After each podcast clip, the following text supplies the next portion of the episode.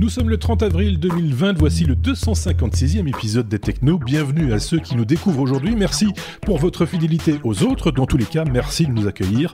C'est comme toujours la revue de presse technologique de nos chroniqueurs que nous vous proposons. C'est ainsi qu'il est question de Face ID qui s'adapte au coronavirus, de ProtonMail qui passe en open source, du MIT qui réinvente l'enroulement, de la 5G qui divise en Belgique et de plein d'autres choses, dont un anniversaire. N'hésitez pas à commenter et à partager cet épisode dans vos Merci aussi pour euh, les pouces et les étoiles selon euh, les plateformes que vous utilisez pour nous suivre. Bonne écoute.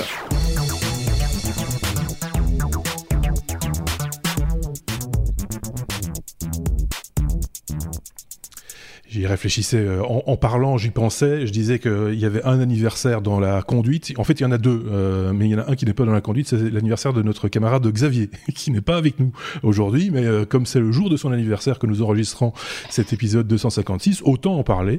happy birthday, Xavier. N'hésitez pas en commentaire, vous aussi, lui souhaiter un joyeux anniversaire. Ça lui fera plaisir. non, nos chroniqueurs cette semaine sont les suivants. Regardez, d'un côté, nous avons Aurélien, un peu pixelisé mais ça va, il est là, il n'y a pas de souci. Et, puis de l'autre, nous avons euh, Benoît. Bonjour à tous les deux, comment ça va bien? Je vais commencer par Aurélien en France, toujours en période de confinement. Oui, toujours en période de confinement. Euh, on attend le 11 mai, même si euh, la carte de, des différentes zones vient et donc je suis fermé. Donc on va attendre un petit peu. Voilà, ça, ça, ça, lag un tout petit peu, mais ça va s'arranger au fil de, au fil de l'épisode. Vous inquiétez pas. De l'autre côté, Benoît en Belgique, du côté de Namur, euh, là aussi, hein, euh, encore en confinement, ça commence à se dégager tout doucement. On en parle de plus en plus. Hein, pour lundi déjà, mais pour les certaines entreprises, ce sera pour plus tard, Benoît. Bah oui, effectivement. Euh, d'abord, bon anniversaire Xavier. À, notre, ami, parce que sinon, ce serait quand même dommage de rater ça. Mais oui, toujours, comme tu le dis, en confinement, gentiment mais sûrement. à la maison. Mais tu sais, moi j'aime bien le, télétravail et donc euh, bon, c'est vrai que c'est pas super sympa le l'aspect social, oui, ça, mais pour le reste, au niveau du boulot, moi je trouve que ça se passe bien. On a, on a quand même de la chance dans nos métiers en fait. On est quand même dans des métiers où on, a quand même beaucoup de facilité pour euh, pour les faire à distance et et je préciserai, on n'est pas trop trop affecté. Et à la limite, tu trouves même qu'on travaille mieux pour, pour continuer à, à, bosser, j'ai envie de dire, parce qu'il y en a pour qui c'est juste pas possible. Hein, je veux dire, euh, parce qu'on euh, voilà, on parle souvent de la restauration, entre autres. Euh, bah là, c'est effectivement télétravail dans ces conditions-là, c'est un petit peu compliqué. Faut le reconnaître. Donc on a cette chance, c'est vrai. et, c'est vrai qu'aussi, on avait parlé un télétravail, c'est pour ça qu'on en parle un petit peu ici en préambule. on avait fait un hors-série concernant les outils de, de, télétravail il y a pas tellement longtemps. c'est vrai que dans les matières informatiques, bah, on a plutôt des facilités, on va dire, hein, puisque on a plutôt certaines affinités avec les outils, euh, euh, clairement. Et on voit de plus en plus, euh, ça et là, en France, en Belgique, en Suisse, que bah, les entreprises découvrent, ou semblent découvrir, le télétravail et le fait que ça fonctionne finalement. C'est pas juste un petit cadeau qu'on offre à certains employés méritants. Non, c'est aussi, aussi pratique et, ça fonctionne plutôt pas mal. Bon, évidemment, une situation n'est pas l'autre. Quand on a charge d'enfants, par exemple, qui courent dans les pattes, etc., voilà, ça complique un petit peu le jeu. Hein. faut bien le, le reconnaître. Si vous le voulez bien, euh, je voulais saluer, alors je, ressors ma liste chaque fois, je la planque, mais en fait elle est là. Euh, je voulais saluer quelques-uns de nos auditeurs. Euh, Ilias qui a laissé un commentaire via Apple Podcast Belgique. C'est possible de laisser des commentaires. Et euh, voilà, c'était un commentaire fort sympathique. Merci à lui. Sapo a laissé un message sur le vlog, les, sur le blog, pardon, lestechno.be. Là aussi, il est possible de laisser des commentaires en regard de chaque épisode, évidemment. Et puis sur YouTube, sur notre chaîne YouTube, là aussi, par exemple, Fred, Fred Dijoux euh, Jean Denis Vreux, euh, Ingrid Boys, euh, Raphaël Vinet ou encore Natacha, notre auditrice Natacha. J'ai envie de dire notre auditrice, il doit y en avoir d'autres, hein, des auditrices, mais elle, elle, se, signale, elle dit coucou, je suis là. Et, voilà, on la salue. C'est devenu, ça va presque devenir une mascotte, Natacha. merci beaucoup en tout cas hein, de nous suivre. Merci de laisser des commentaires, comme je le disais, laisser des pouces vers le haut sur YouTube, des étoiles, etc. Ça titille les algorithmes, ça nous permet de mieux nous faire connaître et d'avoir comme ça, d'être de plus en plus nombreux et, de partager comme ça avec un plus grand nombre. Je vois un doigt se lever, c'est celui d'Aurélien. Bonjour Aurélien. Bonjour. Je vais juste faire un petit coucou à Sébastien, qui la semaine dernière disait que l'épisode 255 était euh, l'épisode de l'Overflow. Et bien, je lui réponds que 256 c'est un nombre puissant. Je peux le répéter parce que tu as lagué un tout petit peu. Tu as un tout petit peu lagué ah, sur les... Oui, vas-y, recommence je, disais que 255 était le chiffre de l'overflow pour Sébastien, et ben nous on est à l'épisode 256 qui est un nombre puissant. D'accord, ok. voilà, je vous laisse chercher ce qui est un nombre puissant. Voilà, je, vois le, petit rictus de Benoît de l'autre côté. Euh, ils, ils, viennent fous ici, les technos, ils viennent complètement. Ils viennent jum jum. Euh, on va passer peut-être à la BCDR, hein, si vous voulez bien. Allons-y avec la lettre A, évidemment pour euh, démarrer, je dis évidemment, mais c'est pas toujours le cas, mais ici euh, c'est le cas. Euh, j'ai failli lire Apple 11, mais non, c'est Android 11. Android 11 sort en bêta, Aurélien. J'espère que la bande passante va tenir avec toi, hein, parce que c'est un petit peu haché. Menu. Oui, mais on fait comme on peut. Hein. Oui. donc oui, en mai, donc à partir de demain, la version bêta de, Android 11 sort. Alors, pour information, le Google I.O., donc la conférence de Google de chaque année, est annulée en raison de, bah, des événements que, l'on connaît. Euh, Android 10 était sorti en septembre dernier. Et donc, Android 11 apporte différentes euh, fonctionnalités comme la capture vidéo. Euh, tout, le monde peut capturer son écran et en faire une photo, ça c'est très connu et depuis très longtemps. Euh, la capture vidéo, ça a été apparu en 2017 chez Apple, mais chez Google, on n'avait toujours pas la possibilité de faire ça. Donc, euh, bah, je pense que pour tout ce qui est tuto et autres, c'est une fonctionnalité qui peut, qui peut en intéresser beaucoup. Ensuite, il y a euh, tout, enfin une, fonctionnalité que beaucoup utilisent, c'est le dark mode, c'est-à-dire que vous pourrez maintenant, à des horaires que vous sélectionnerez, passer en mode sombre, l'interface en mode sombre. Euh, notamment pour utiliser votre votre téléphone le soir ou dans votre chambre ou voilà.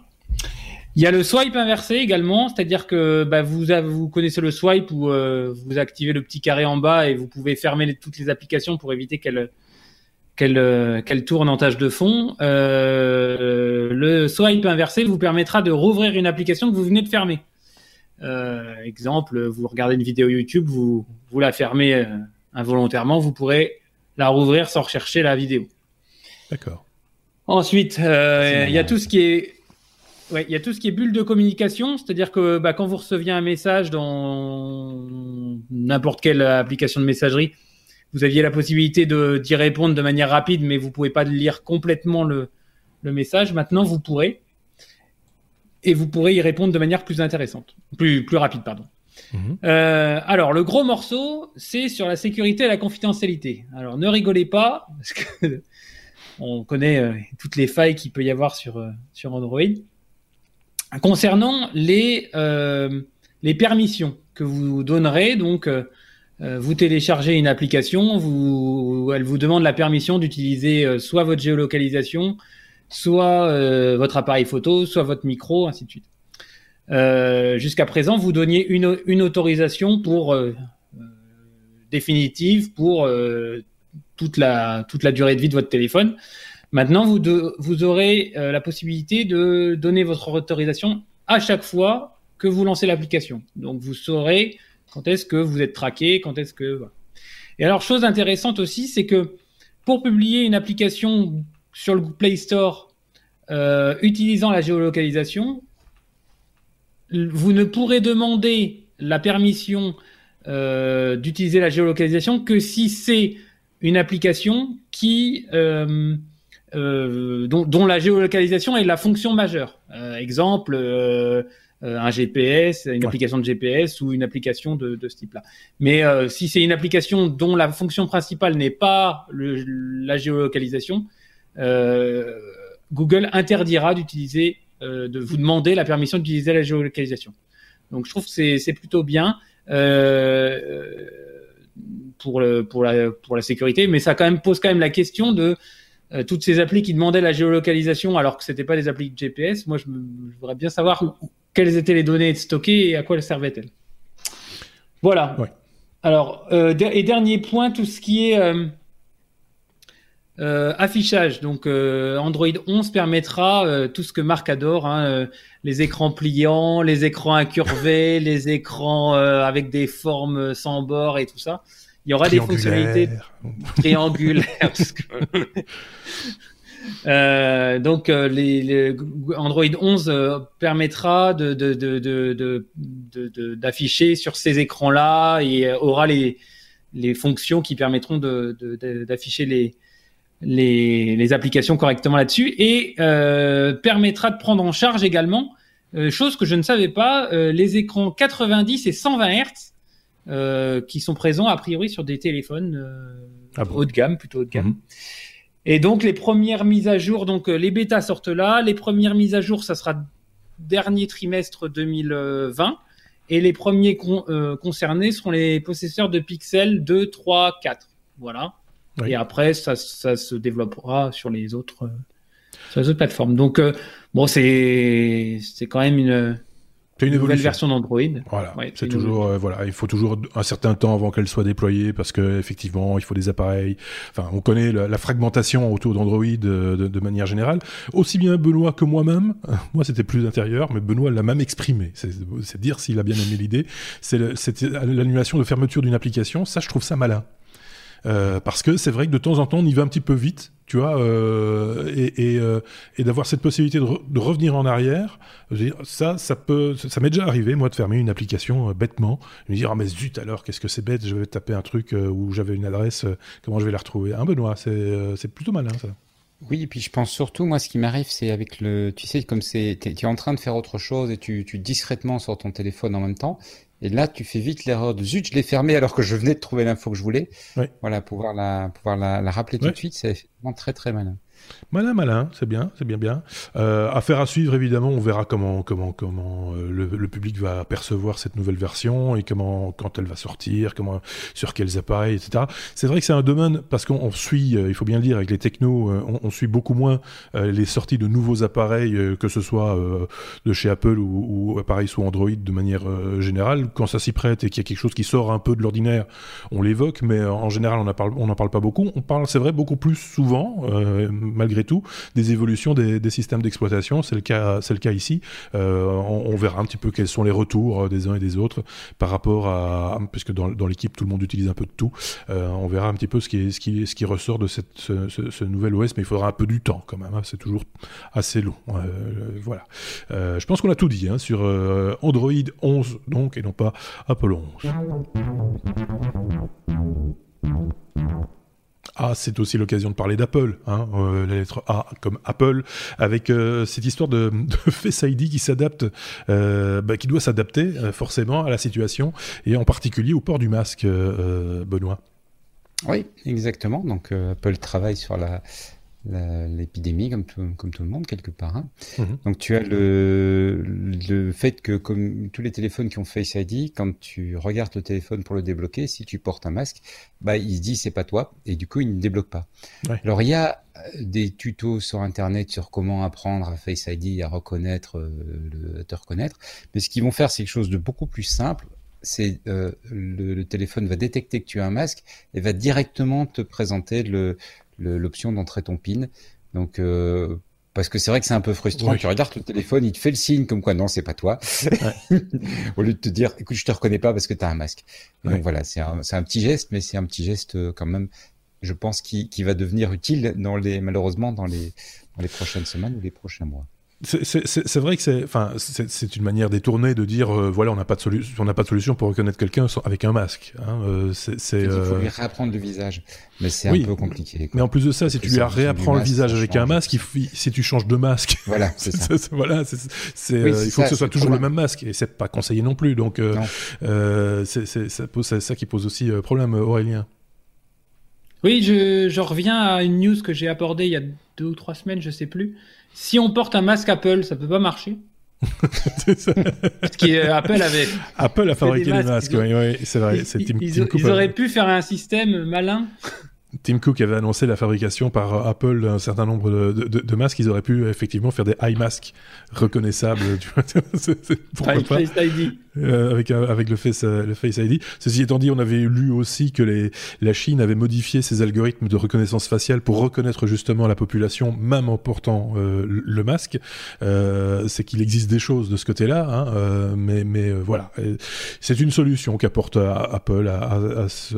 C'est vrai qu'il déploie un truc qui s'appelle Face Face ID, si parce qu'on porte des masques ça fonctionne plus, bah ils doivent réagir, même même comme ça. La logique de Face ID, c'est d'avoir une reconnaissance qui est pas juste basée sur une photo, hein, contrairement à ce que tu dis sur la Chine.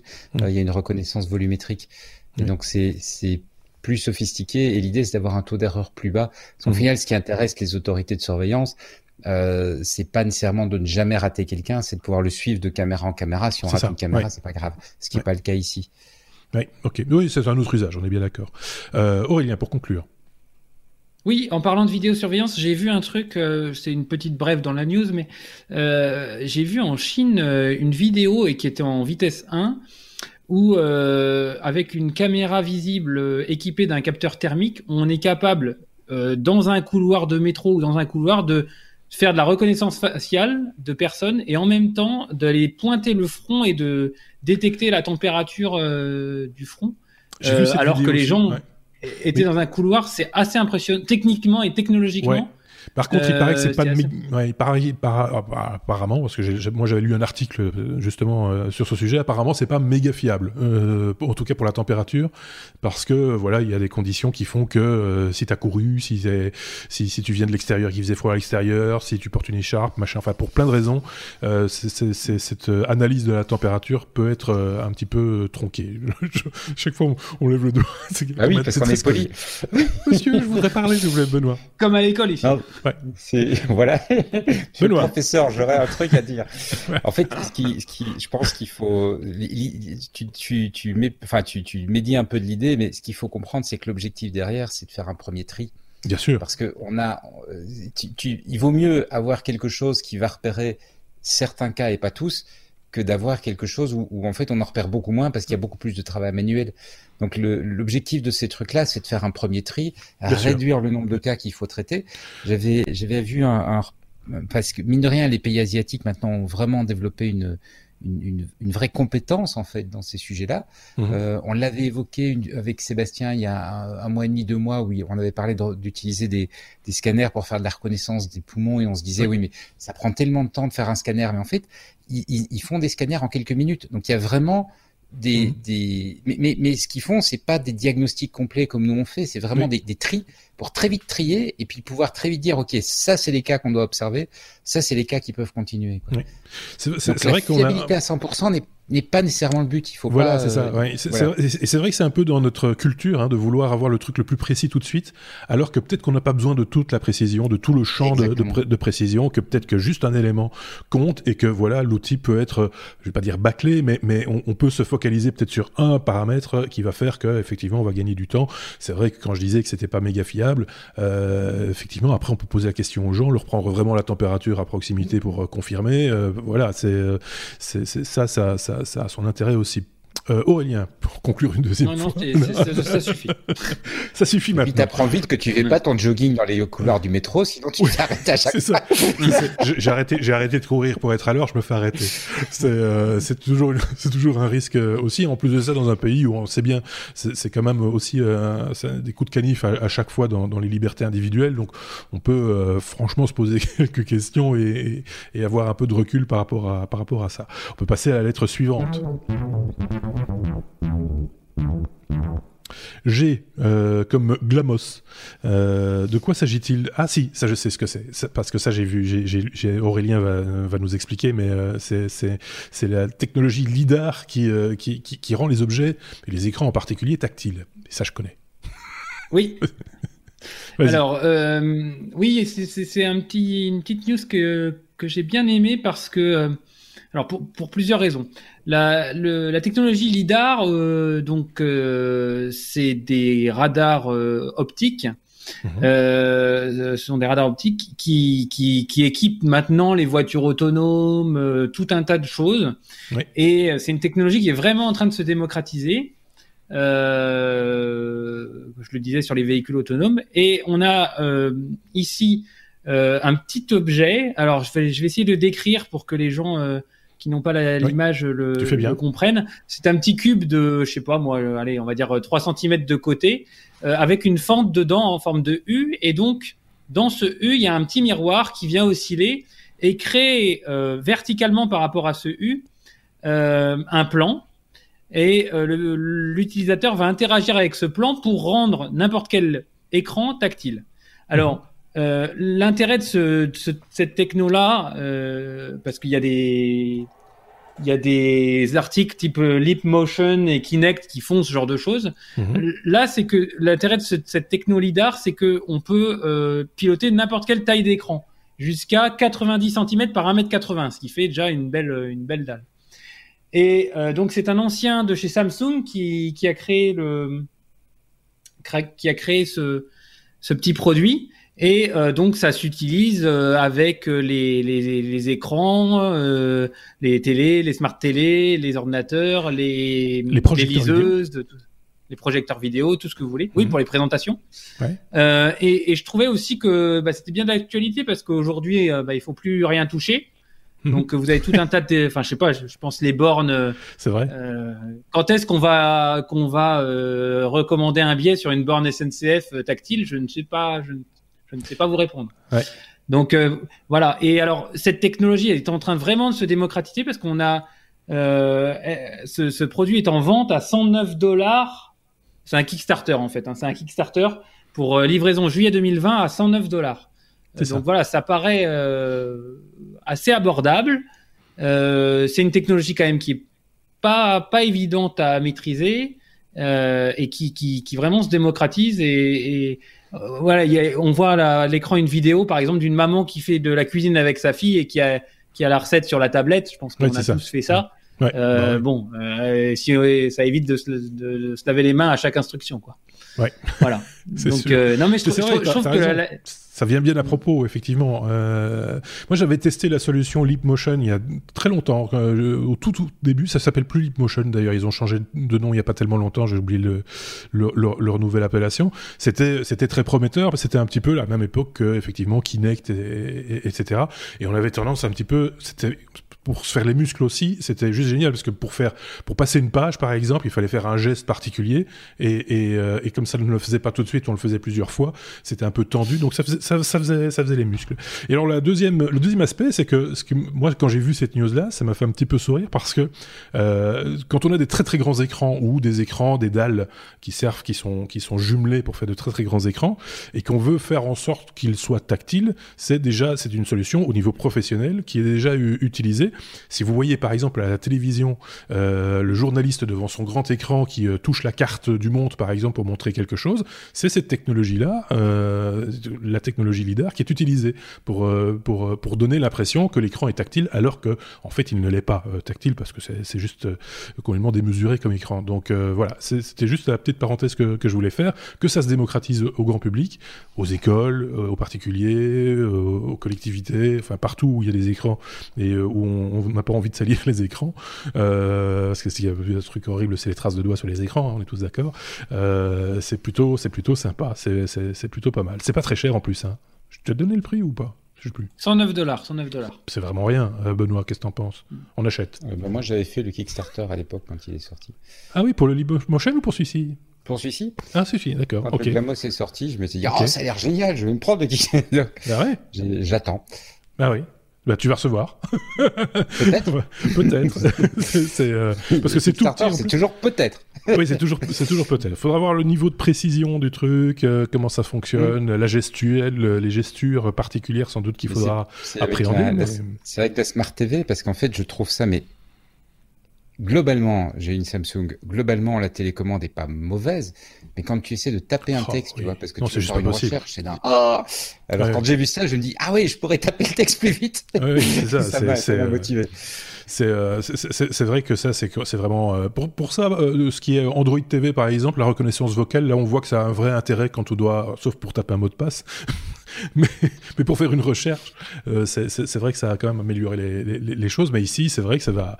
C'est une petite révolution qui sera peut-être intégrée, on ne sait pas, par exemple, dans, certains, certains appareils, justement, dans les télévisions intelligentes ou, autres.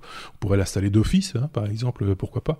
Euh, voilà, Glamos. Donc, euh, à retenir. Les liens, évidemment, vers euh, ce dont on parle de manière générale, je tiens à le préciser chaque fois, mais c'est important. vous retrouvez tous les liens, toutes nos sources dans l'article sur lestechno.be ainsi qu'en description de la vidéo sur, euh, sur YouTube. Euh, Aurélien, tu voulais conclure peut-être sur le sujet ou pas? Oui, il y a une autre, une autre utilisation, je t'en parle. oui. Dans la vidéo, là, on voit des gens sur un canapé avec une table basse, ils mettent le glamos sur la table basse et la télé est à, je sais pas, moins 2 mètres du truc. Donc, évidemment, ça permet aussi d'éloigner et puis de, de se retrouver loin de l'écran.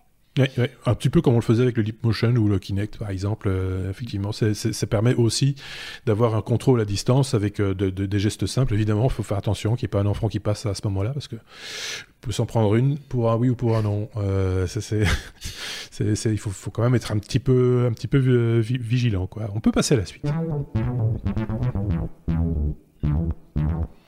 J'ai comme GSM, avec une news qui va pas plaire à tout le monde, 900 euh, professionnels de la santé belge sont contre la 5G. C'est pas la première fois qu'il y a des gens qui sont contre, euh, euh, par exemple la 4G ou même avant ça la 3G ou même les réseaux GSM de base au, tout début. Hein. Benoît, je pense qu'il y a toujours des détracteurs.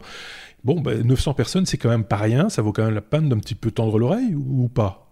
Euh, ça, chacun se fera son opinion. En fait, c'est 433 euh, médecins et 900 professionnels de la santé qui mhm. ont signé une lettre ouverte demandant que le, le déploiement de la 5G soit arrêté. Il faut savoir que pour nos, nos éditeurs français, euh, et, et, pour Aurélien, le Proximus, qui est le, le grand opérateur euh, de, enfin un des, un des gros opérateurs ou l'opérateur historique en Belgique, a commencé le déploiement de la 5G ici en plein confinement et, et, ça a été quand même assez polémique parce que le, la 5G est un peu polémique et dans une période où tout le monde est en train de se dire il faut faire que les activités absolument indispensables et il faut éviter de faire quoi que ce soit qui soit pas indispensable, il y a un certain nombre de personnes qui ont trouvé que c'était peut-être pas le truc le plus indispensable à faire.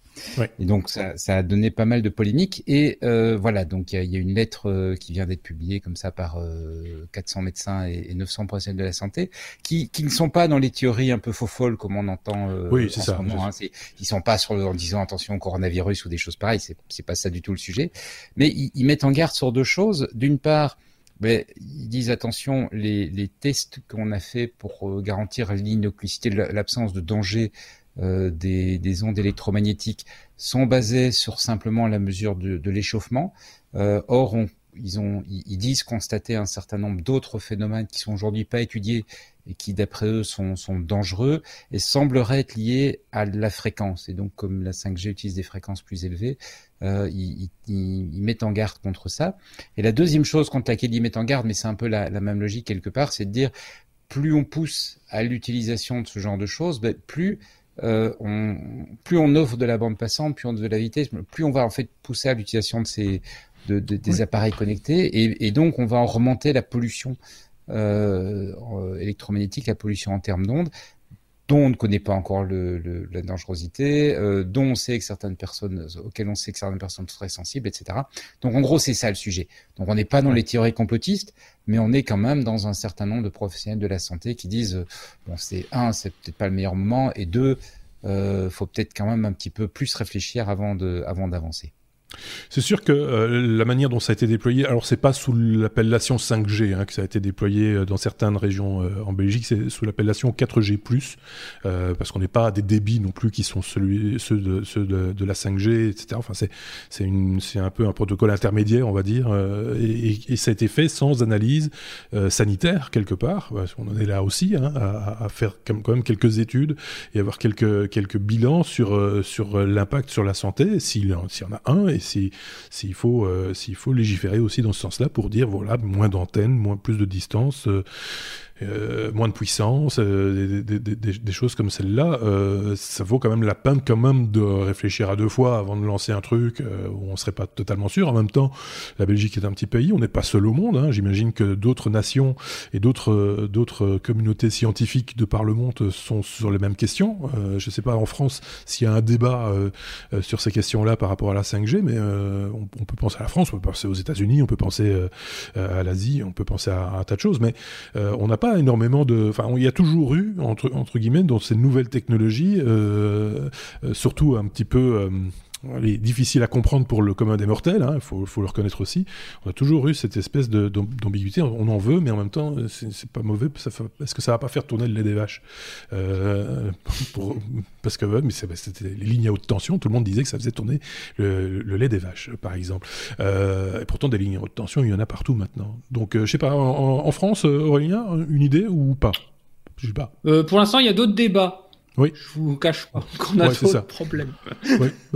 non, j'ai rien entendu sur la 5G en ce moment. Mais... On, le on le disait, hein, c'est un peu à contre-courant. C'est, il y a une provocation à un moment donné. Et donc, euh... c'est vrai que ça passe un peu pour. Euh, on va, on va vite le faire comme ça. On va pas s'en occuper. On va faire nos tests et euh, gentiment. Ceci étant dit, euh, il me semble que la 5G, mais Benoît pourra peut-être me le confirmer, il me semble qu'on a développé un, un, réseau privé 5G sur le port d'Anvers, si je ne dis pas de bêtises, pour déjà avancer pour faire tourner déjà des applications qui ont besoin de la 5G, euh, par exemple sur le, tri des containers, je pense, ou des trucs comme ça, enfin des technologies qui sont utilisées avec la, 5G. Et il y a des cas comme ça un petit peu partout euh, en Europe où on utilise la 5G à des, à des, fins privées dans des, dans, dans, des, des, fonctionnalités un petit peu, enfin qui ne sont pas rendues au grand public. Quoi. Euh, je ne sais pas si tu avais entendu parler de ça, Benoît.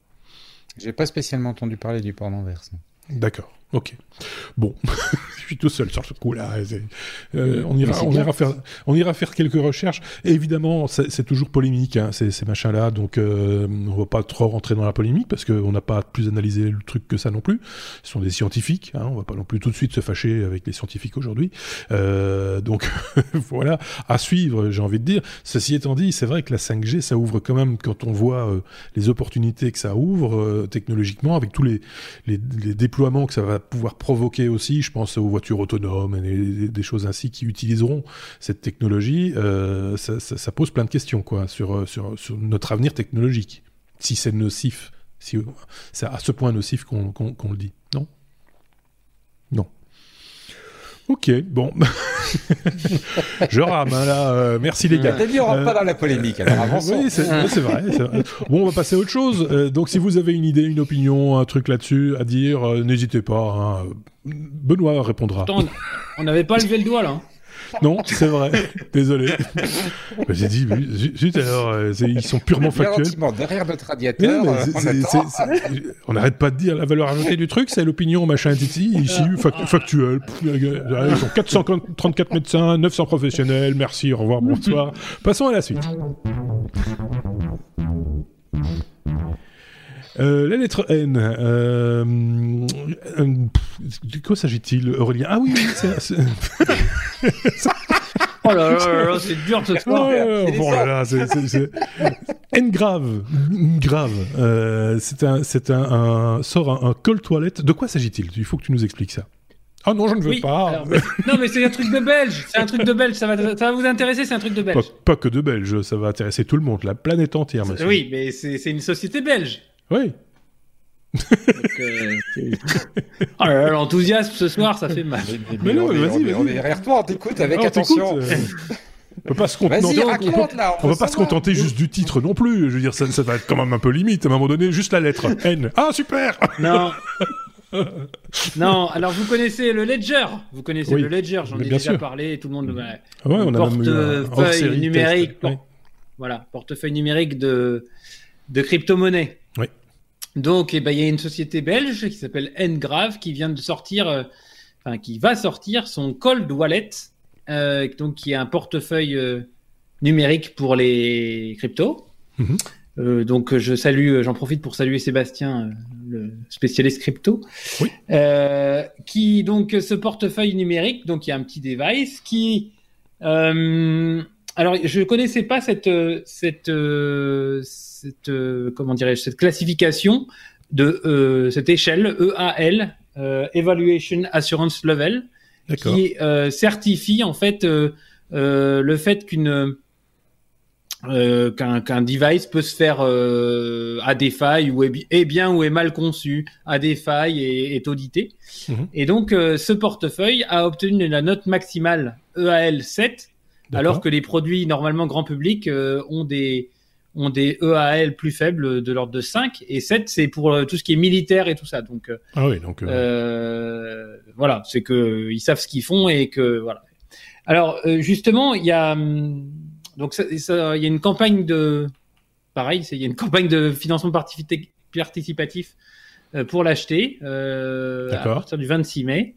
et donc ça serait le, le, le wallet le plus sûr du monde avec mmh. cette, euh, cette, euh, cette, performance euh, aussi élevée. Et alors j'ai lu aussi, mais alors là j'avoue ne pas être hyper pointu sur cette techno-là, que contrairement aux autres wallets, il, il, il, différencie deux zones dans ce, dans ce device. Une zone cold et une zone hot qui serait le PC donc mhm. haute, euh, chaude, euh, qui est connectée à Internet, donc qui est vulnérable à toutes ces attaques. Et en fait, le passage des datas de d'une source chaude à, une à la source froide se fait de manière hyper sécurisée par euh, des QR codes a priori. mais alors comment c'est fait exactement, je ne sais pas. Mais en tous les cas, c'est comme ça qu'ils arrivent à obtenir cette note aussi élevée. et donc la la sécurisation, enfin de la mise hors réseau d'un tas de devices, je pense que ça va être un, ça va être un, mhm. un enjeu des prochaines années et comment faire en sorte que tout ce qu'on connecte à nos, à nos ordinateurs ne soit pas hackable ou soit le très difficilement hackable. Donc une innovation euh, pour le coup, hein, une vraie innovation euh, belge de surcroît. Donc on va pas non plus se priver de dire que c'est belge, hein, euh, soyons clairs. Euh, et, et, qui et qui a cette. Alors en plus on a appris cette histoire de norme, hein, de score en tout cas EAL 7. Moi je connaissais pas ça non plus. Euh, je sais pas si tu connaissais ça Benoît toi non non plus? Non plus. Non, non, donc on découvre. donc comme quoi hein, on apprend. Voilà on est là aussi pour apprendre. donc affaire à suivre là aussi et peut-être de près parce que euh, c'est euh, on leur souhaite en tout cas tout le succès qu'il qu'il mérite hein, euh, pour pour ce Ngrave grave qui, qui est donc prêt à être lancé. On n'a rien à rajouter en fait sur ce sujet, donc on va pas non plus, je vais pas en faire une tartine de nouveau ou alors on reparle de 5G deux secondes, mais mais, mais, on peut passer à la lettre suivante si vous voulez. Euh, P comme ProtonMail. Euh, ProtonMail est open source et audité, euh, Aurélien. Alors open source, on sait ce que ça veut dire. Audité, on se doute un petit peu, mais tu vas quand même nous expliquer dans le détail euh, de quoi il s'agit. s'agit. Oui. Alors ProtonMail, c'est merci Xavier d'ailleurs pour cette news qui vient de toi. donc ProtonMail, c'est une société suisse. Alors on était en Belgique, maintenant on va en Suisse. Ça va faire plaisir à Thierry. Oui.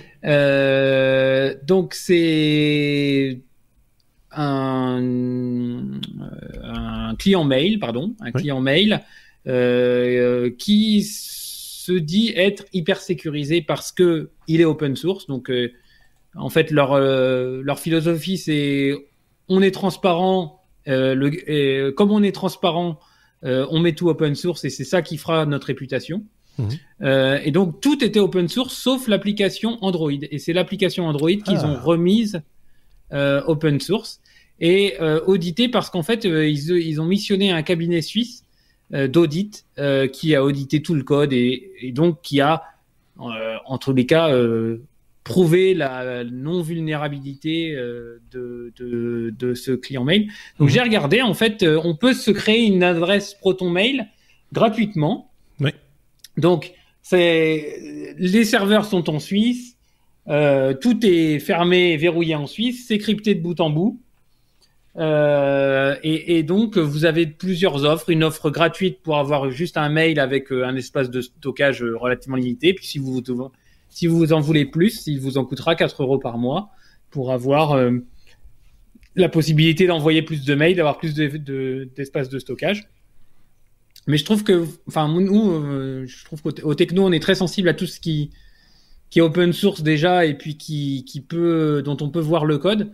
Donc pour les utilisateurs ProtonMail, ça changera rien. C'est juste qu'il y a une communauté et un projet Git qui fait que la communauté peut aller regarder dans le code et voilà, si vraiment il y avait des vulnérabilités, ça se saura vite. Et euh, il y a bien des gens qui vont regarder le code et qui vont se dire, euh, qui vont chercher les failles. Ils peuvent, enfin, ils peuvent les chercher. Après, est-ce qu'ils les trouveront, c'est une chose. Mais en tous les cas, je trouve que la démarche et la philosophie de la boîte est intéressante euh, là où on est tous à regarder où vont nos données, euh, je reviens à la news Google Android de tout à l'heure. Euh, c'est voilà, c'est on est là-dedans. Avoir des emails. Euh, l'email, c'est pas un protocole sécure. Hein, non, non, bien sûr. Mais, mais, euh, mais c'est vrai que souvent, quand on, quand on, on voit quelqu'un qui dit Ah, moi, je voudrais avoir une adresse mail un peu sécurisée, en tout cas plus que Gmail ou que toutes ces, ces webmails euh, habituels, c'est souvent vers ProtonMail qu'on les envoie. Enfin, en tout cas, moi, c'est ce que j'ai souvent entendu parce que ils ont une réputation suisse de, de, de, de, garantie, quelque part aussi, de, de, de conserver précieusement nos, données, de ne pas les laisser euh, fouetter. Je sais pas si Benoît, tu connaissais ProtonMail, j'imagine ou pas? Euh, j'en avais entendu parler, oui, mais c'est vrai que j'ai pas, j'ai pas, plus que ça. ce besoin-là. Oui, c'est ça. C'est une question de besoin aussi. Hein. Souvent, on, on tombe pas dessus euh, par, par, une publicité euh, racoleuse ou, ou autre. C'est parce qu'on a besoin de ce type de service qu'on le trouve euh, très, clairement.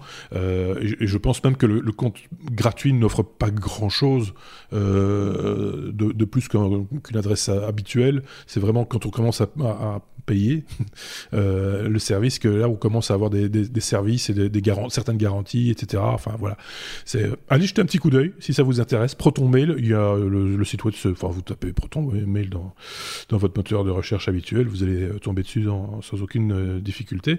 Euh, et effectivement, donc il y a application iOS, Android, etc., etc. Un truc à rajouter ou pas? Silence radio, on passe à la suite. C'est très scolaire, je trouve, aujourd'hui. C'est. oui, ah, comme ça. Non, je ne veux rien rajouter. D'habitude, ils sont bavards. Euh, il ne l'a pas. Euh, Benoît, tu nous parles de quoi euh, on, va, on, va bricoler un petit peu. Hein, c'est vrai que pour l'instant, certains se sont embêtés pendant cinq semaines à la maison. Il est question de, de, do it yourself de plus en plus. Ça revient un peu à la mode. On va bricoler quoi Une console de jeu, c'est ça l'idée? C'est ça exactement parce que bah, on est tous à la maison et les enfants sont aussi à la maison. il n'y a pas de, il a pas franchement d'école et donc le, c'est pas nouveau. Le produit en soi n'est pas nouveau. Il date de l'année dernière. J'ai découvert il y a pas longtemps à cause du confinement, donc je voulais partager la, la bonne nouvelle. le, le truc c'est que bah, comme comme beaucoup d'enfants, ma gamine est à la maison et euh, c'est pas qu'elle s'ennuie, elle a plein de choses à faire, mais je trouve que c'est ce qui est malheureux, c'est qu'elle n'a pas l'occasion d'apprendre grand chose de nouveau puisqu'ils ont fait le choix de de pas euh, donner de nouvelles matières aux, mmh. aux, enfants, ce qui fait qu'il y a un peu de temps perdu. Je, je lui ai proposé euh, de dire ben, prenons un peu de ce temps-là pour faire quelques exercices, ce qui se fait pas beaucoup en Belgique, ce qui se fait plus en France, euh, un peu de, euh, je me suis inspiré de ça, de technologie, c'est-à-dire de, de faire un certain nombre de petits bricolages avec des LED, avec des, avec des petits, avec un petit stepper, avec, avec des petits capteurs, etc., et de voir mmh. un petit peu comment on met tout ça ensemble. Il y a pas mal de projets sympas sur Internet, et donc on cherche un petit peu ça, et on, bon, il y a moyen qu'il se débrouille avec un petit accompagnement, et, et j'ai trouvé ça plutôt bien. Et elle trouvait que les les, gadgets euh, étaient, avaient une tête un peu trop de gadgets, n'étaient pas très très jolis. Et puis j'ai trouvé ça, ce qui est, ce qui est une, ça ressemble à une petite carte de crédit. Ça a la forme d'une petite, ça a la taille plutôt d'une petite carte de crédit, mais il y a dessus, euh, tu dirais des petits boutons comme si c'était une console et un petit écran comme si c'était une console. Donc, euh, tu l'as mis à l'image, mais sinon, je peux le montrer sur la sur la caméra aussi. Je l'ai mis à l'envers là. Euh, et en fait, donc, ça ressemble vraiment. C'est un petit peu entre la la console de jeu et le, et, le format euh, très petit, euh, ça coûte pas cher. Ça coûte, euh, il y a des versions à 25 euros jusqu'à. ça fait penser. la version TensorFlow fait, fait dans les 40, 40. Oui, vas-y, ça, ça, ça, fait penser, alors tu me diras si c'est le même type de jeu qu'on qu'on voit dessus, à ces petits jeux, il y a eu pendant les. Enfin, c'était pendant les années 90, je ne dis pas de bêtises, euh, fin des années 90, mieux des années 90, des petits jeux en, plastique, on vendait ça un peu partout. Euh, il y avait qu'un seul jeu dedans, hein, et c'était souvent, euh, bon voilà, un petit jeu un petit peu, un petit peu mécanique avec un petit peu de son 8 bits, et puis il fallait par exemple, un petit jongleur qui jonglait, machin, etc., pas laisser tomber la balle, et des choses comme ça. Tu vois, des petits jeux qu'on vendait euh, sur les marchés, euh, euh, pas très très cher, des petits trucs en plastique. C'est un peu, c'est ça l'idée, hein C'est ça exactement ça, sauf que tu le programmes toi-même. Il y a, il y a un petit. donc, donc, il faut bien comprendre, c'est ça l'intérêt, c'est tu, tu, as, tu vas trouver sur Internet des petits jeux déjà programmés, mais tu peux faire les tiens. Ça se programme essentiellement avec MakeCode de, de Microsoft. Donc il y a cette interface qui, avec un langage graphique qui ressemble un peu à Scratch. Donc tu dessines euh, ton, ton code. Donc c'est quand même assez accessible avec des routines. Donc il y a une version de MakeCode qui s'appelle MakeCode Arcade là aussi j'ai découvert, quand je fais mon malin, mais j'ai découvert ça il n'y a pas très longtemps, qui, qui, en fait des routines d'assez haut niveau, qui, qui est bien parce que c'est c'est euh, valorisant justement pour un jeune qui découvre. C'est-à-dire que tu vas euh, pouvoir définir un, un sprite euh, et, et, écrire un tout petit bout dans cette espèce de scratch que Microsoft a pour dire voilà euh, quand le sprite euh, rencontre euh, un personnage de tel type euh, bah, il, il, perd un point. Quand il rencontre un personnage de tel type il gagne un point. Quand il se passe là tu as gagné la partie. Il va bouger à telle vitesse. Voilà donc tu tu es un petit ah peu dans le paramétrage si tu veux, mais en même temps, tu dois quand même réfléchir un peu à ton algorithme. Tu peux quand même, parce qu'il y a une espèce de scratch, tu vas faire des tests, etc. Donc, tu as quand même un petit peu de logique. Euh, je ne sais pas si tu peux entendre le son, mais effectivement, le son ressemble très fort à, à ces petites consoles 8 bits. Hein. Alors, il y a moyen de mettre euh, un, un petit haut-parleur oui, c'est ça, oui. on est vraiment sur ça. C'est pour ça que c'est pas cher. Hein. Ah c'est parce que c'est pas, pas, une électronique très, très sophistiquée. Ça se programme aussi en plus, il n'y a pas de facteur de forme. Il n'y a, a, pas d'emballage. On est directement sur le. ah, c'est brut de forme. C'est brut, hein. C'est brut, mais alors derrière, ils vendent des kits aussi en. Mais ils étaient en rupture de stock. Euh, à mon avis, je suis pas le seul à avoir eu l'idée. Ils vendent des kits en bois euh, qui te permettent de l'habiller, ou alors ah tu peux faire, toi, euh, tu peux découper. Justement, ça participe aussi. Tu peux faire une boîte, tu peux faire quelque chose, ce qui participe aussi à l'appropriation du gadget, quoi. Bien sûr. Euh, ce que je voulais dire, c'est que donc on peut le programmer. Je veux dire, le, le mode normal, c'est cette euh, make code de, de, Microsoft, mais ça mhm. peut également se programmer en Python. Donc euh, sur le machin, tu as un interpréteur Python et puis tu, tu, tu, tu déposes un fichier Python et, tu le programmes euh, de mhm. la même façon. Il y a plein de librairies pour euh, pouvoir faire du jeu ou ça se programme en Arduino. Si bah tu veux aller plus bas niveau et aller très vite, euh, tu programmes en C++.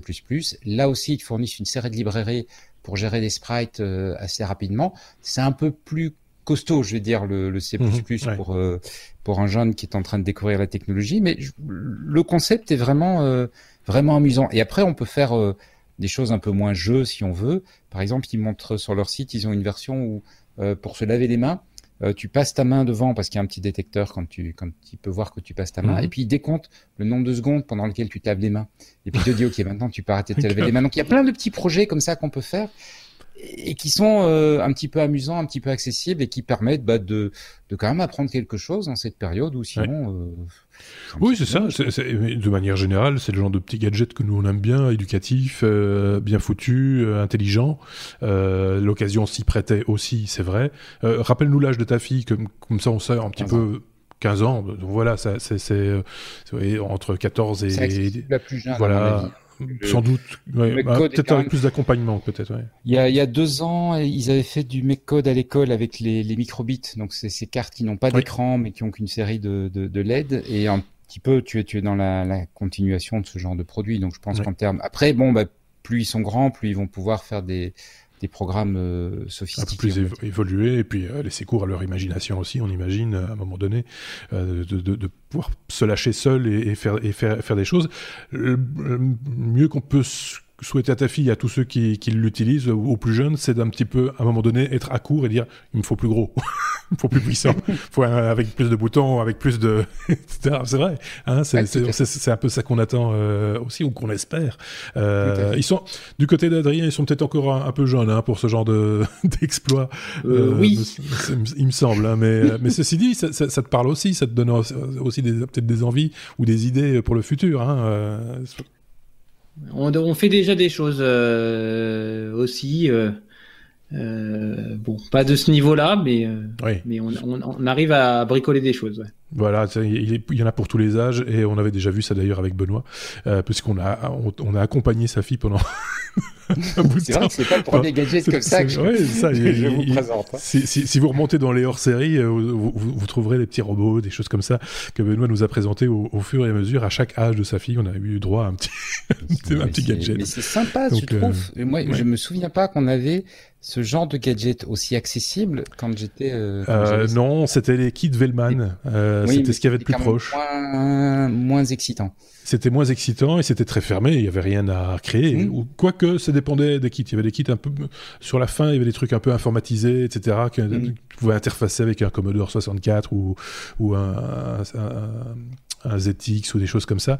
Il y avait moyen de faire des choses un peu à programmer, mais, mais c'était quand même, il fallait avoir là de, des bases en électronique un peu évoluées et, en informatique aussi. Donc oui, c'est quand même différent. Il faut, faut, faut être très clair. toute cette gamme de, de, petits appareils Arduino, etc., c'est relativement récent et ça s'ouvre de plus en plus. On l'a vu souvent, hein, d'ailleurs, dans des kits livrés pour les, pour les enfants, ou en tout cas pour les plus jeunes, pour, euh, pour faire des petits kits éducatifs. Je, encore... Monsieur, je veux encore ajouter quelque chose. Un petit truc à dire juste parce que tu parles d'Arduino et je veux éviter une confusion. Euh, c'est quand même un, processeur 32 bits, hein, donc c'est un ARM M4. Donc c'est pas comme les premières générations d'Arduino. Mhm. Euh, alors bon, c'est, il est cadencé, il n'est pas à des vitesses spectaculaires, hein, il est cadencé à, attends, je vérifie vite et ça n'est pas sur la page de. Ah voilà, il est cadencé à 120 MHz, donc c'est pas non plus euh, un foudre de guerre, mais c'est pas du tout un... les, premiers Arduino qui étaient, euh, qui étaient beaucoup trop longs pour faire un jeu un petit peu, un petit peu intéressant. On a mis le lien, évidemment, comme toujours, euh, dans le blog lestechno.be. Vous irez jeter un petit coup, coup d'œil et euh, vous trouverez ce, petit outil. Et ça coûte pas très cher, hein, j'imagine. Non, ça coûte pas très cher. Moi, je conseille de l'acheter pas via le site de la société qui le fabrique, parce que les frais mhm. de port sont exorbitants et ils sont fermés actuellement. En plus, ils sont à Manhattan, donc le, ils n'ont enfin ils sont en, en, confinement, complet. Mais il y a un certain nombre de, de, de boutiques euh, qui livrent ça. Euh, par exemple, Mouser qui est disponible. C'est une boîte américaine, mais qui, qui a des, sites en France, en Belgique, etc. Qui vend euh, avec des, des, frais de livraison extrêmement bas euh, ce type de matériel. Je conseille plutôt d'aller là que d'aller sur la directement sur le site du fabricant. Et donc, au niveau du coût tu, euh, ben, Ça dépend du modèle. Tu as un modèle à 25 euros, tu as un modèle à 35 ah euros, tu as un modèle à 40 euros.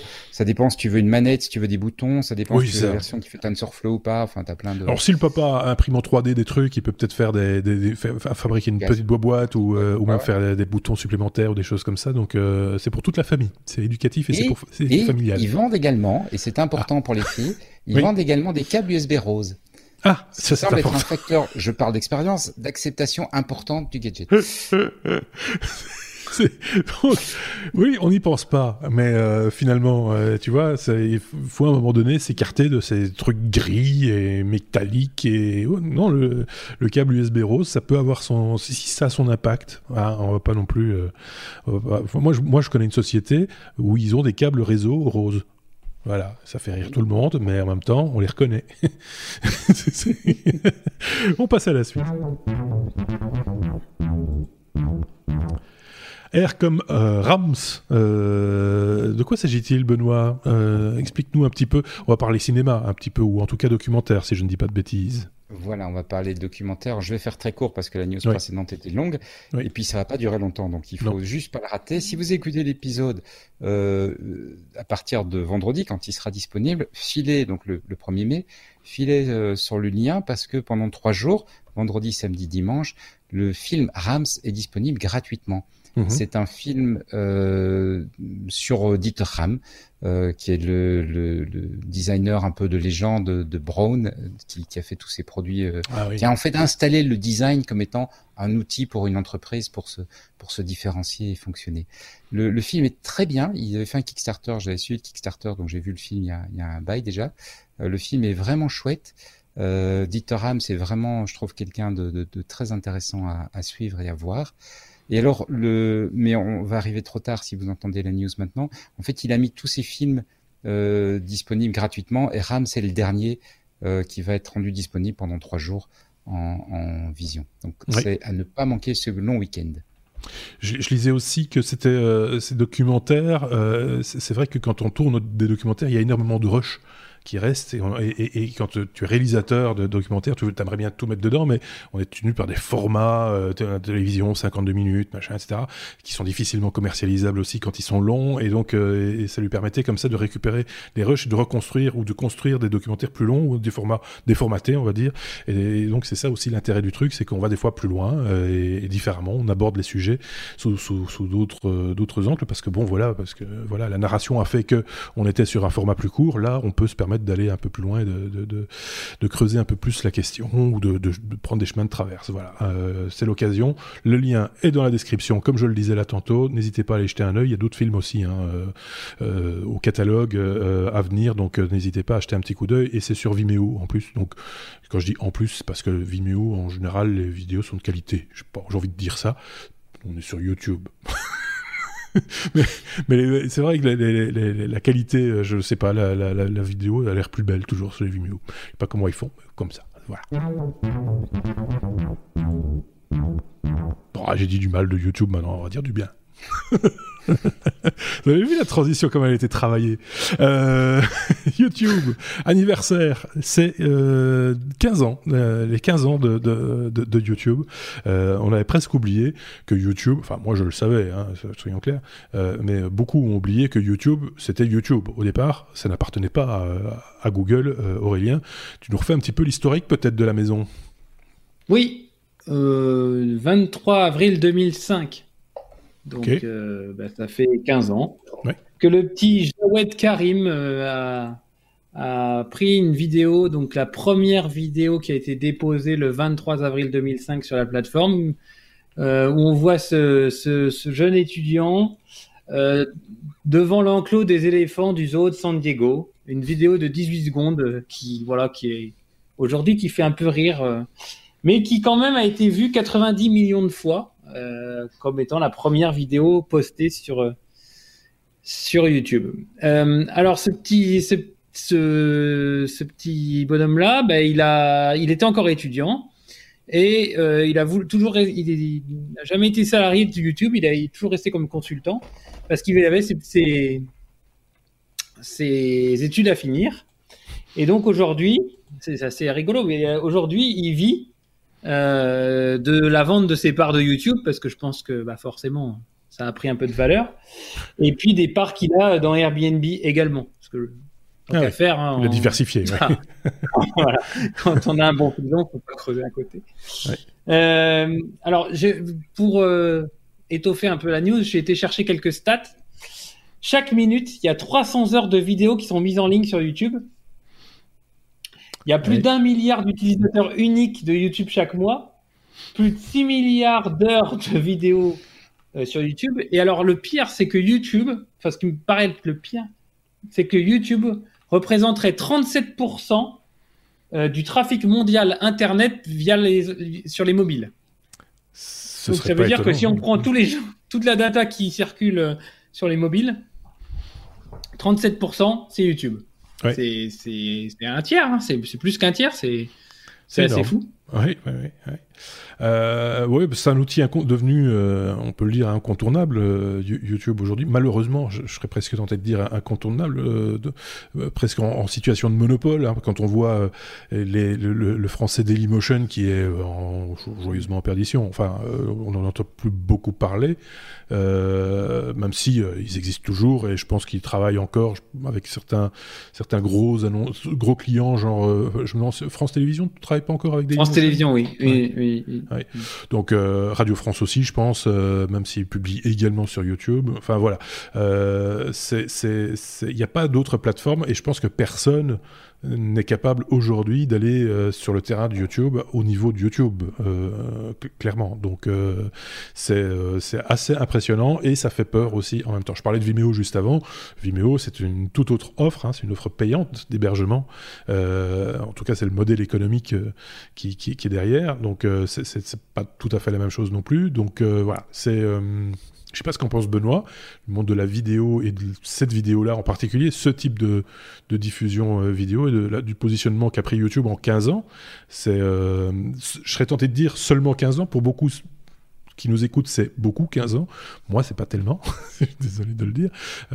c'est, je sais pas ce que tu en penses, toi, Benoît, de l'évolution de ces outils et de YouTube en particulier comme tu le dis, effectivement, c'est à la fois long et pas si long que ça.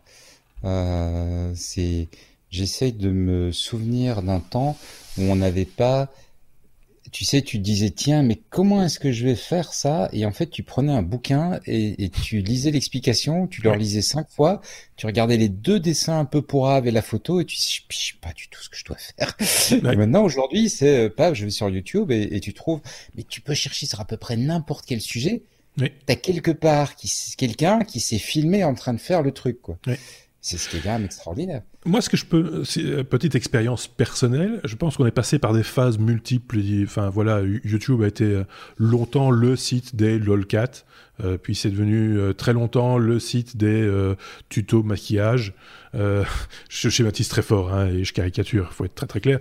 Mais je trouve que YouTube, avec le temps, est devenu, en tout cas, si on cherche bien et qu'on cherche surtout qu'on ne se laisse pas balader par YouTube, plus intelligent euh, j'ai presque envie de dire, dans le sens où, effectivement, tu as besoin d'un tuto sur quelque chose, tu vas le trouver sur YouTube. Et tu as, euh, en faisant un peu le tri et en, et en prenant un peu le temps de, de, de, de bien, de bien chercher, de, voilà, de repérer les, les gens qui font ça bien, euh, de, trouver euh, des, choses fort utiles. je trouve ça plutôt pas mal, finalement, parce que ça aurait pu être un truc à la TikTok. Vous, connaissez tous TikTok aujourd'hui un truc un peu, voilà, c'est des petites vidéos, ça mange pas de pain, mais ça n'a rien d'éducatif, on n'apprend rien en regardant TikTok, on perd du temps. Euh, des fois, ça peut être une distraction, hein, je dis pas le contraire, mais c'est pas, voilà, on n'est pas sur les mêmes objectifs, quoi. Euh, c'est pas tout à fait la même chose. Euh, juste pour la petite histoire, vous savez que le podcast est plus vieux que YouTube, de quelques mois. Mais le podcast a plus de 15 ans, lui, par contre. La notion de podcast. Et on voit que la notion de podcast a évolué beaucoup moins vite que, que, que, que, YouTube. Comme quoi, hein, le marketing et l'image, ça, ça, peut, ça peut aider. Euh, toi, tu as publié un peu sur YouTube, non, euh, Benoît, à un moment donné, euh, quand tu faisais des podcasts hein, Oui, bah, bah, comme nous, quoi. C'est-à-dire que. Des tutos photos, des choses comme ça. Tu fais des petits tutos, tu fais des petites choses comme ça. C'est amusant, et puis ça a permis à plein de gens de, devenir leur propre média aussi.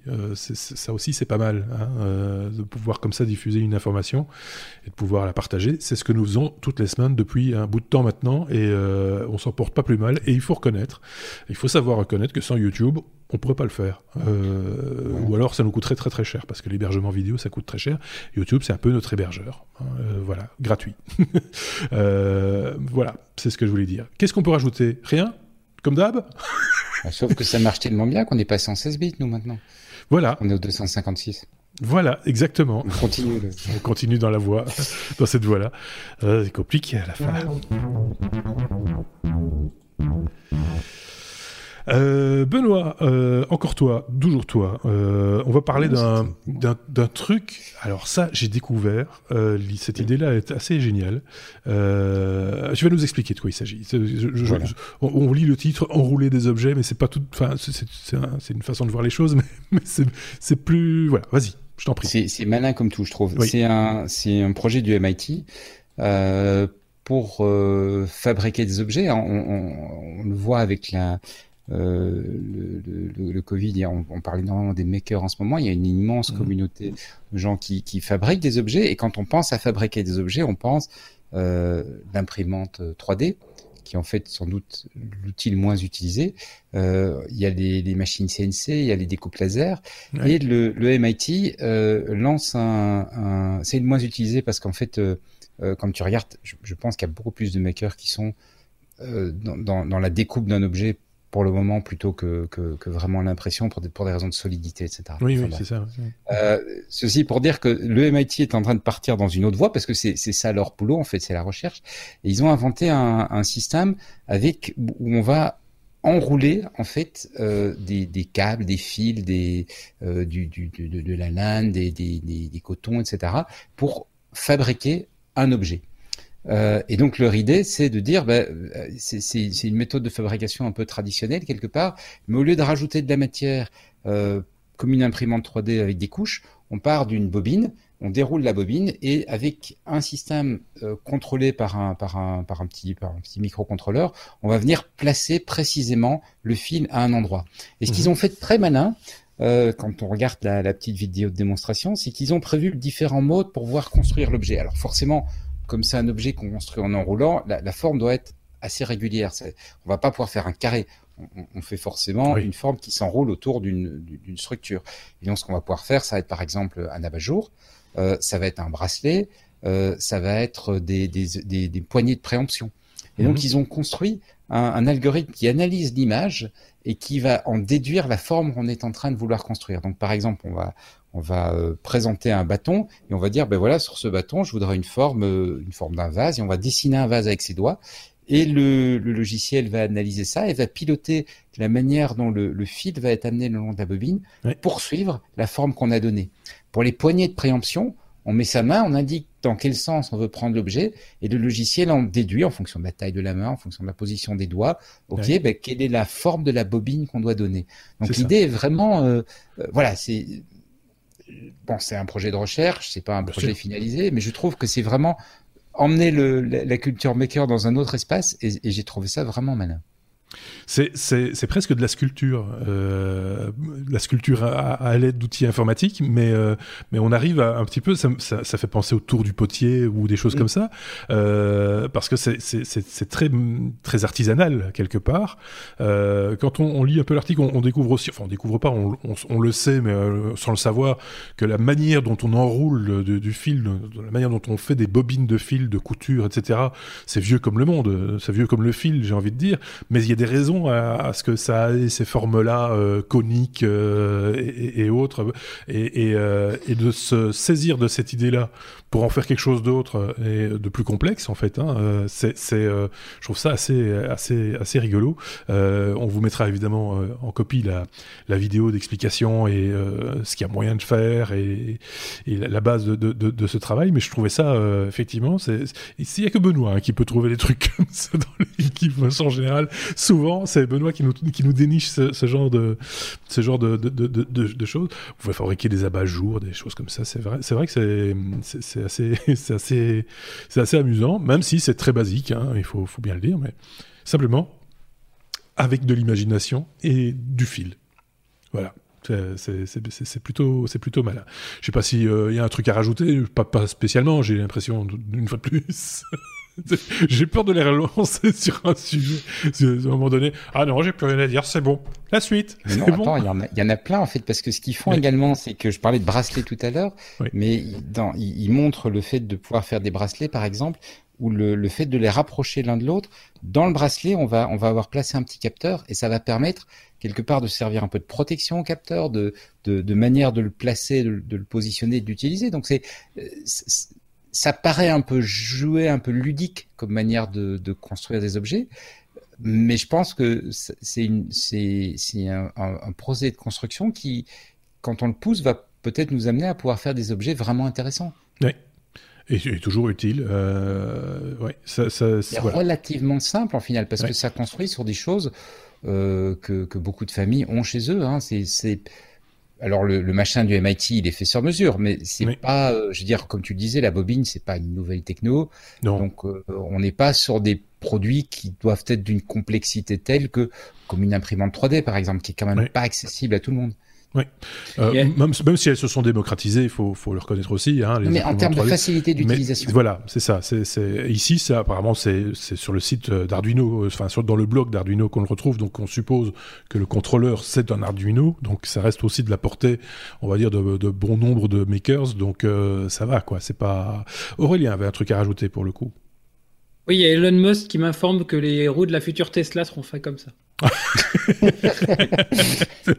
J'imagine dans les usines des gens avec des pelotes de laine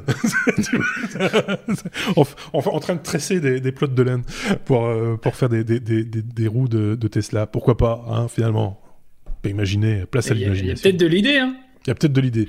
N'empêche que si tu te coinces un bout de ton pneu dans une taque d'égout je dire, il peut y avoir des morts. Hein. Euh, c'est euh, un chat qui passe à portée de ça. oui, un chat qui vient faire ses griffes de, sur, le, sur, le pneu, ça, peut, ça, risque de poser des problèmes, effectivement.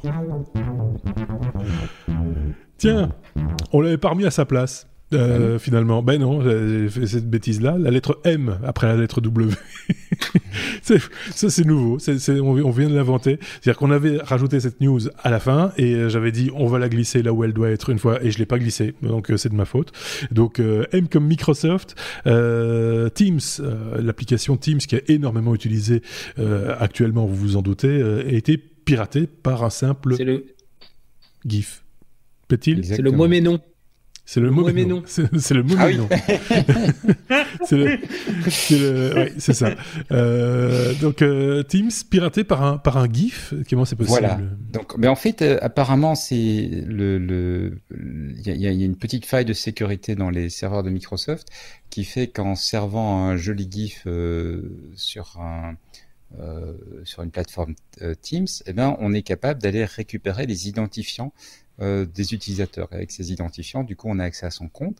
Donc, on peut voir euh, bah, les documents qu'il échange, puisqu'en fait, en temps normal, même quand on est euh, nombreux à être dans les bureaux de l'entreprise, mais plus encore en ce moment où on est, on est nombreux à être en télétravail, bah, Teams, c'est l'option sur laquelle, c'est l'outil sur lequel on partage les documents d'entreprise, on fait des réunions, on, on, échange pour préparer la réunion dans la, dans la partie discussion.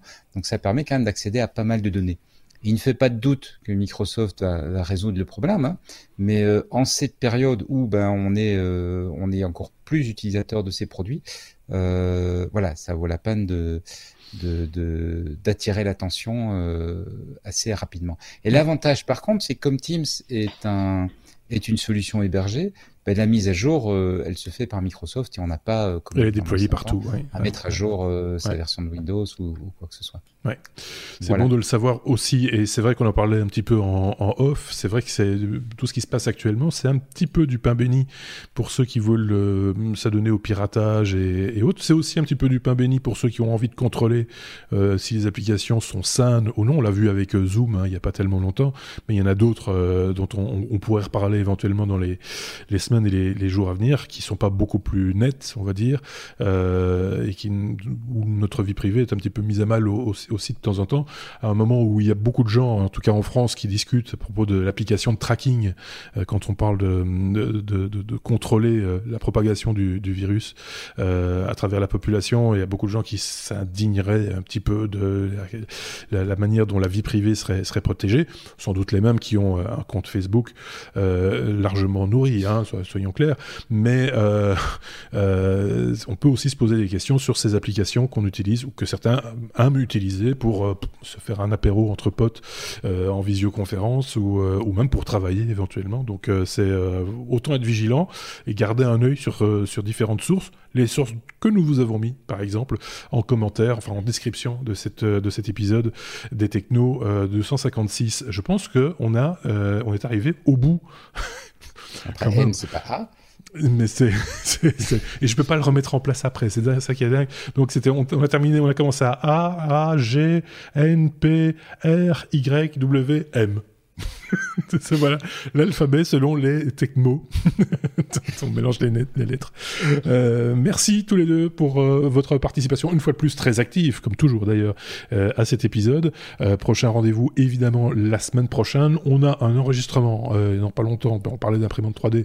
je l'avais déjà signalé la semaine dernière, mais ça va se mettre en place progressivement et on va faire ça avec Xavier et Aurélien, si je ne dis pas de bêtises, concernant justement une imprimante 3D. C'est un petit peu, voilà, c'est cette saison, j'ai presque envie de dire. Euh, donc euh, on en reparlera euh, là aussi. Et donc n'hésitez pas, laissez des commentaires. Je le disais en préambule, laissez des commentaires, laissez, laissez partager ces, épisodes avec vos amis si vous en avez. Comme ça, ben voilà, plus on est de fous, plus plus on rit. C'est important aussi dans ces périodes difficiles. Merci à tous les deux, Aurélien, merci Benoît, et on se dit à très bientôt. Salut